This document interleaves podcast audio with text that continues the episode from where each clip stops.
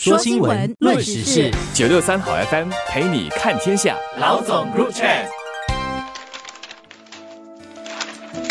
各位听众朋友们好，我是联合早报的永红，我是李慧玲。我们今天面对一个非常有争议性的话题，这个话题发生在欧洲，发生在法国。中国驻法国的大使卢沙野，他在上个星期接受法国媒体访问的时候，谈到了。乌克兰的问题谈到了前苏联加盟共和国的主权问题，引起了轩然大波。因为这个里面还包括有历史的部分需要讲解释一下。俄罗斯跟乌克兰在交战嘛，关于这个战争的是非，大家也在争议。卢沙野卢大使他上周接受法国媒体采访的时候，人家就问了他中国对于台湾问题的立场，对于欧洲问题的立场，然后他说到。前苏联的加盟共和国在国际法上是没有有效地位的。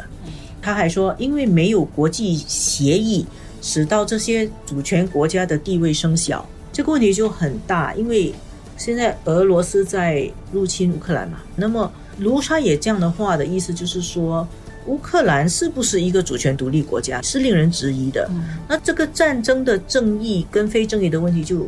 就模糊了，这是而且实际上，他他在讲二零一四年，当时候俄罗斯吞并克里米亚的，呃，他的讲法是克里米亚这个地方吞并的时候，他是乌克兰的，但是这个卢大使的说法是克里米亚它本来就是俄罗斯的，是。当年赫鲁晓夫划给了乌克兰，这个也是普京，就是俄罗斯总统普京一路来的论述。普京是一个民族主义者，他还是那个俄罗斯的民族主义。他认为乌克兰跟俄罗斯在古代就是一个同源的。然后呢，当他们全部都是苏联这个大家庭的成员的时候，赫鲁晓夫把克里米亚这一块地就，是战略要地，划给了乌克兰。其实以前我听过个学者比喻啊，当你是一个国家的时候，就好像你把一个市从湖北省划到湖南省。所以反正画来画去还是我们这个国家里面的，所以不要紧。但是后来湖南省独立了，其实苏联解体以后，那些加盟共和国纷纷独立，他们纷独立，就俄罗斯，尤其是普京，他觉得这个不行，这个本来不是你的，是赫鲁晓夫错误的划给你的。克里米亚是赫鲁晓夫错误的划给乌克兰的，所以我拿回来。二零一四年的时候，他就去出兵克里米亚，然后呢，就再通过公投把那个克里米亚并入俄罗斯。不过有一点我要说哈，我们说到这里我们要说，其实首先中国虽然没有谴责俄罗斯去入侵乌克兰，但是中国的官方立场是承认乌克兰的主权的。还有一点，中国至今也没有承认克里米亚是归于俄罗斯的。所以这个卢大使讲的话就是蛮奇怪的啦。而且他讲这个苏联的前加盟共和国，共和国啊，马上波罗的海的三个国家，爱沙尼亚、拉脱维亚还有立陶宛，马上就跳起来。后来整个欧洲表示震惊了，包括很多大使其实是联署，是吧？叫，有八十个议员。啊，八十个议员，他们写公开信在法国的媒体《世界报》上，他们是对于这个法国政府施压了，要求。法国政府把中国大使卢沙也列为不受欢迎人物，说你不受欢迎，其实就是叫法国把他赶走，叫法国拒绝这个大使。那中国的外交部在这个事件上，倒是他们的立场是非常清楚的。现在这个问题闹得有点难看了，其实中国是很被动的。嗯，中国的外交部发言人毛宁在星期一的发布会上，他的话就耐人寻味。他就讲说，中国是承认各个国家的主权领土完整，然后他一再强调说，我说的就是中国政府正式的立场。嗯，后来中国驻法国大使馆，就是卢沙野的那个大使馆他们自己也发了一个声明，说他接受法国媒体讲的话只代表个人，嗯，不是正式的中国政策。他是接受访问还是吃饭聊天的时候谈的一个事情？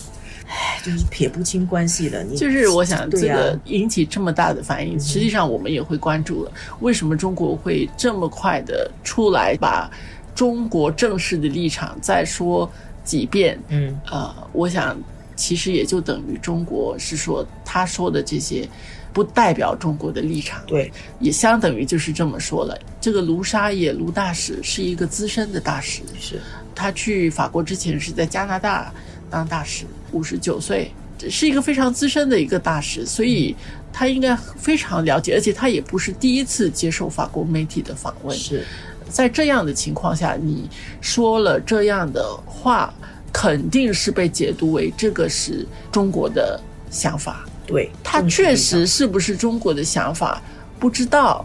中国说不是啊，中国政府说不是，但是很多人会把它看成是，而这个把它看成是本身，对中国来说，跟中国和其他国家的关系，中国本身的形象立场，我可以说都是有伤害的。是。我其实觉得中国想要用这种说法啦，说就是代表他个人言论，不代表中国的正式立场，这个话是没有办法说过去的。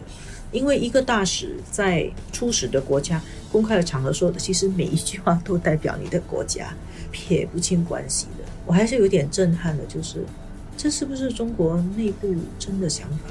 就是他虽然在中国关于乌克兰问题，他们提出了。正式解决乌克兰危机的十二点声明，讲尊重各个国家的主权独立、什么领土完整等等啊，尊重国际法。但是内部的人是不是真的是这样想的，让人有有点震惊，也会让人担忧。对小国如我，会特别担忧。当时候俄罗斯入侵乌克兰的时候，总理就讲嘛，如果哪一个国家来说，你这个国家就不应该存在的。就是你过去本来就是属于什么什么什么地方的啊，对。但是你联合国，当你有一席之位的话，是这个国家的主权，你就完全承认它，跟必须要去尊重它的。